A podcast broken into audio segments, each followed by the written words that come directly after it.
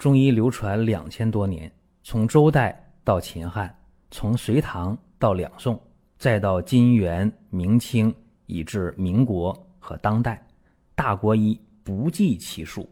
从理论也好，到实践也罢，值得学习的太多了。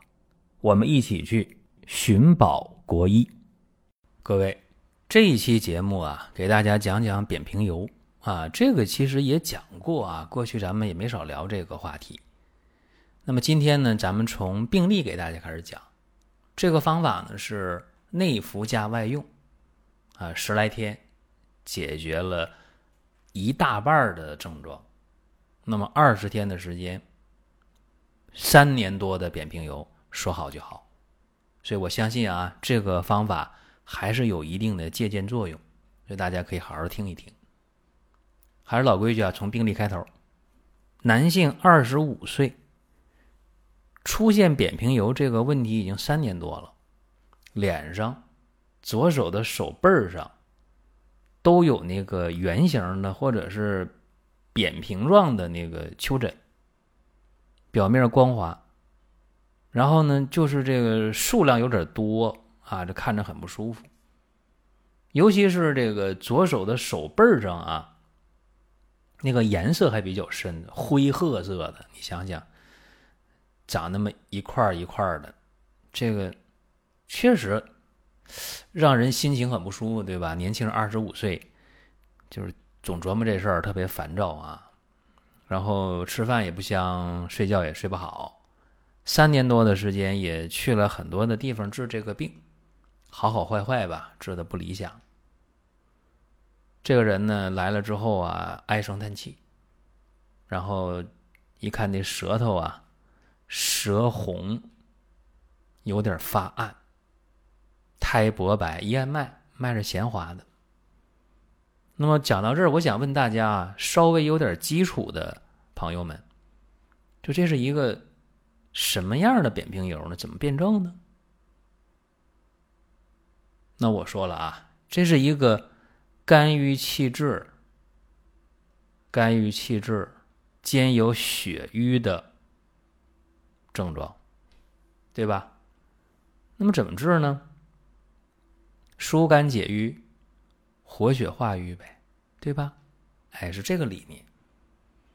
那么治疗上，刚才我讲啊，说用药十天就好了一大半，二十天就好了，这个皮疹就没了，皮肤就完好如初了。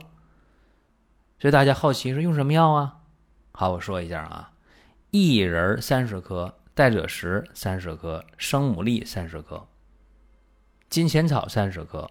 赤芍药十五克，川芎十克，板蓝根十五克，蒲公英十五克，穿山甲十克，红花十克，桃仁十克，甘草十克。这是一副药的量啊。这个生牡蛎啊要先煎啊，代赭石呢要包煎，就跟大家简单的交代一下。其实大家好多听节目的朋友有基础啊，都明白。那么我就当给不太懂的人讲了啊，大家听一听。这一副药啊，正常的煎三次，药汁混合到一起，分三次服用，饭后一小时用。然后呢，注意啊，这个药渣，煎完药的药渣，千万千万别扔。你把那药渣最后再挤一挤，压一压，把你剩那点药液呀，那药汁你给它留着，干嘛用呢？每次喝完药了，就拿那剩的药汁，哎，你就给它涂到这个有扁平疣的位置，脸上也好，手上也好，胳膊上也好，给它涂上。喝一次药呢，就涂一次啊。那么就这个方子，十天是一个疗程。就我说这个病号啊，一个疗程过后，这十天过后，脸上、手背上的那个皮疹消退了百分之七十到百分之八十。就这么快，那高兴吧？那肯定的，接着用呗。再用一个疗程，就二十天以后，所有的皮疹都没了，消退了。这个扁平疣啊，好多人说不好治啊，是不好治。那么治了三年多没治好，我不去评价他为什么没治好。我想说的是啊，这个病呢，大家普遍都了解啊，说是人类乳头瘤病毒感染造成的扁平疣这么一个病啊，说这个病啊，年轻人发病率高啊，确实这样，这说的都对。但有一点，有一点呢，我得强调，就是说扁平疣这个病啊，跟人的情绪状态关系特别的紧密，跟情绪状态关系紧密。为啥？因为你肝气郁结呀，郁久化火，肝火内动，就会气滞血瘀。这是一个你身体的内环境。说你现在年轻人压力大吗？总郁闷吗？是这样对吧？那就容易气滞血瘀。那么你有你体内这个环境了，你在感感受到、接触到这个人类乳头瘤病毒，好了。在皮肤上，这病就形成了。用中医的话说，叫什么呢？感受风热毒邪，就是你内里是气滞血瘀的状态，再感受到风热毒邪，那就会郁于肌肤而发病，就这么个道理。如果说身边人也需要这个内容，你可以转发一下。再有啊，就是关注的事儿，点关注不迷路，下回还能继续听。另外。大家可以关注一个公众号，叫“光明远”，阳光的光，明天的明，永远的远。这个号啊，每天都有内容的持续更新，方便大家了解最新的动态。点赞、关注、评论、转发这几个动作一气呵成，感谢各位的支持和捧场。这个咱们用感冒来讲，大家好理解，对吧？说。到了感冒的季节了，总有人感冒，总有人不感冒。哪怕在同一个办公室、同一个家里边，有人感冒，有人不感冒，对不对？为什么？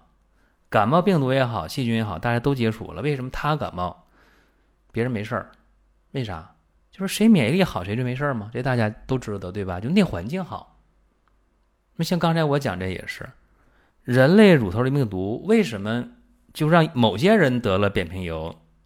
某些人没得，你找什么？找内在的原因。你内在气滞血瘀啊，所以说这个方子啊，咱们分析：代赭石、生牡蛎、平肝潜阳，对吧？薏仁呢，祛风除湿；金钱草、板蓝根、蒲公英、甘草，清热解毒啊；赤芍、川芎、穿山甲、红花桃仁，活血化瘀啊。就这个方子的。总体效果是疏肝解郁、降火、活血化瘀、解毒，对吧？哎，再有呢，就是说这药不仅是内服，而且还有外用，这两者一结合，那么就把你这个人类乳头瘤病毒对皮肤的伤害就给消除掉了。所以说，希望啊，咱们大家还是要树立起来。